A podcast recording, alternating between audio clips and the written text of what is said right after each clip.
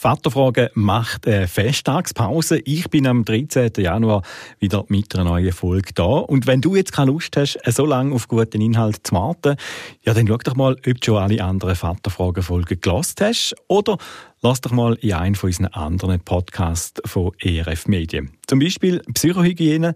Das ist ein Podcast, wo sich den alltäglichen Herausforderungen vom Leben widmet. Ich freue mich, wenn du am 13. Januar wieder reinlässt.